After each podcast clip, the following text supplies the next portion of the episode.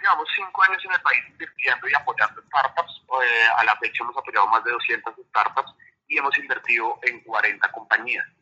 Nosotros somos agnósticos en la industria, es decir, que podemos invertir en cualquier tipo de industria desde que tengan una base tecnológica. En nuestro portafolio hoy en día tenemos compañías desde, desde el sector belleza, hablando por salud, eh, moda, tenemos eh, PropTech o todo lo que tiene que ver con el mercado inmobiliario, FinTech tenemos, eh, tenemos de cualquier cantidad, de cualquier industria, no, no tenemos una, industria específica un sector preferencial, lo que vamos buscando son nuevas opciones en cada uno de los mercados y buenas oportunidades de inversión. Entiendo. Y en ese orden de ideas, en el país, eh, ¿qué sector ha crecido más? O sea, ¿ustedes qué más que han visto en términos de, por ejemplo, aplican más de cierto sector o de cierto eh, sector no?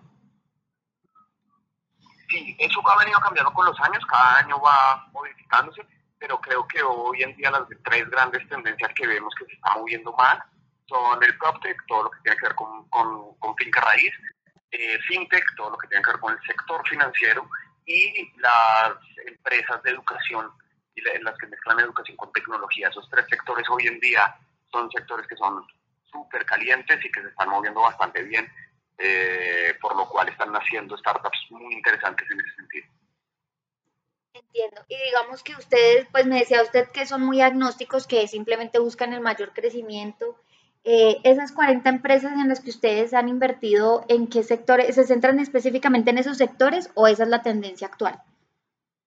Esa es la tendencia actual. Como te digo, tenemos en sectores también de belleza, de alimentación, tenemos eh, también softwares para compañías y todo el sector, digamos, de enterprise, tenemos eh, en múltiples sectores, pero hoy en día, pues esas son tres tendencias que vemos muy claras no solamente para Rockstar, sino para el ecosistema de emprendimiento en general en la región.